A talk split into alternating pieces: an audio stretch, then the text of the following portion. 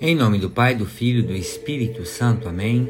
A graça de nosso Senhor Jesus Cristo, o amor do Pai e a comunhão do Espírito Santo estejam convosco. Boa noite, meus irmãos, minhas irmãs. Quero rezar com vocês nessa noite o Evangelho de São Marcos, capítulo 10, dos versículos 46 a 52.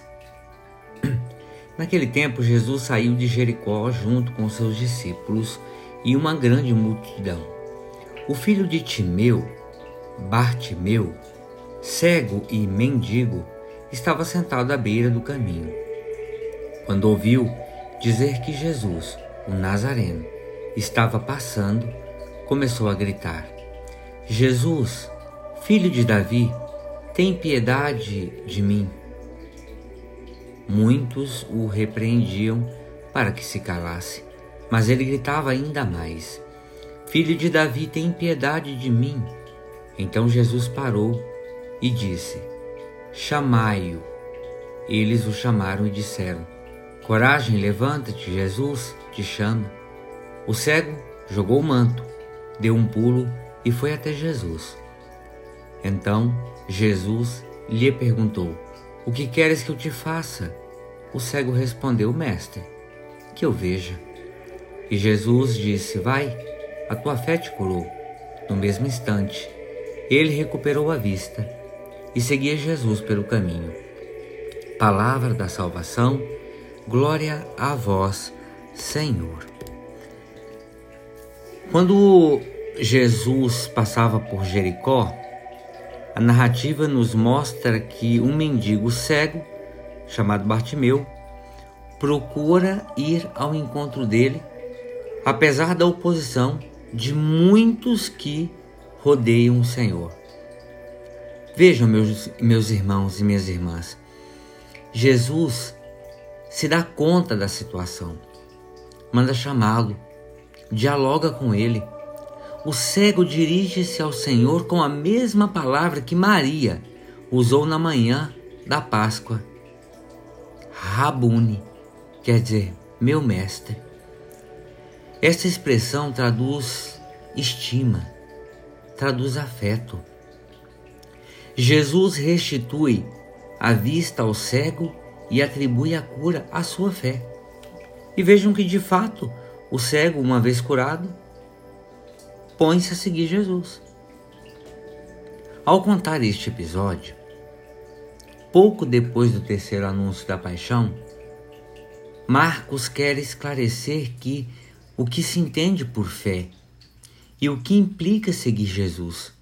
Tal como aquele pobre homem, o discípulo deve ser alguém que reza com perseverança, que invoca Jesus nas dificuldades, recebe encorajamento, vai ao seu encontro, deixa-se interrogar por Cristo, deixa que lhe abra os olhos e o segue pelo caminho. Temos aqui um bom documento sobre a pedagogia da fé.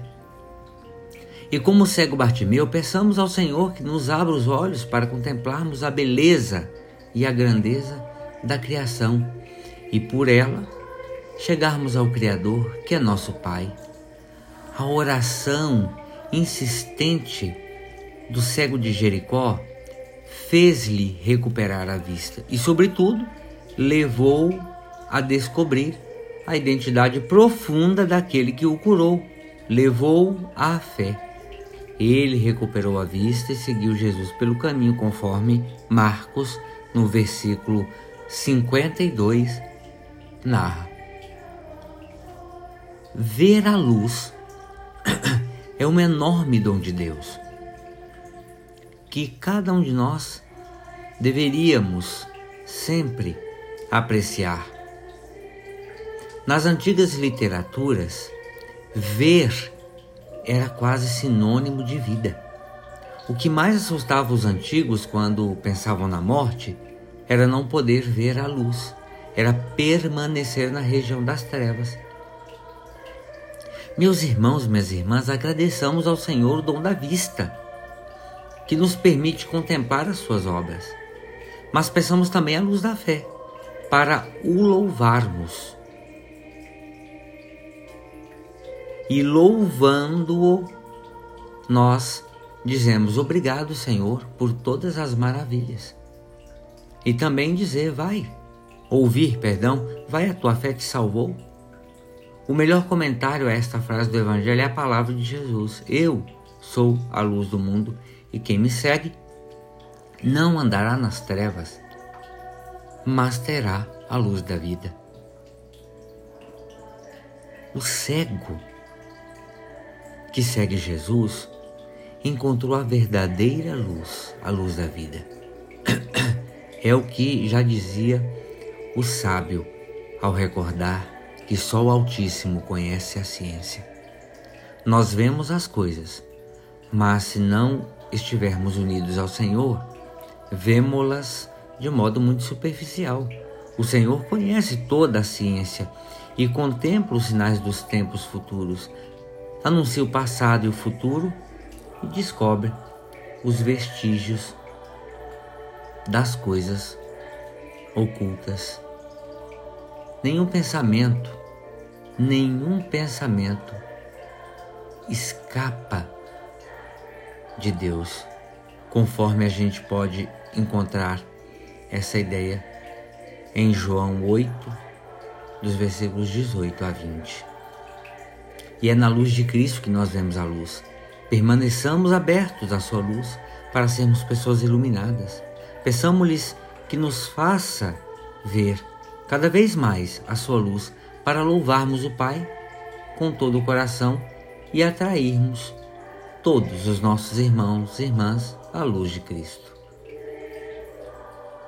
A criação é reflexo do Criador manifesta a sua glória. E isso acontece particularmente no ser humano criado, que é a imagem e semelhança de Deus, que é chamado a ser imagem e semelhança de Cristo, que é a imagem do Deus invisível. Assim, a glória de Deus, que refugia no rosto de Cristo, refugia também no nosso rosto, irradiando a nossa vida e a vida de Cristo.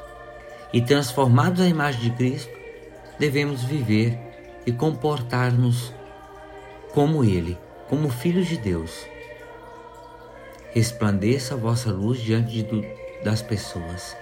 Vejam as vossas boas obras e glorifiquem o vosso Pai que está, que está nos céus.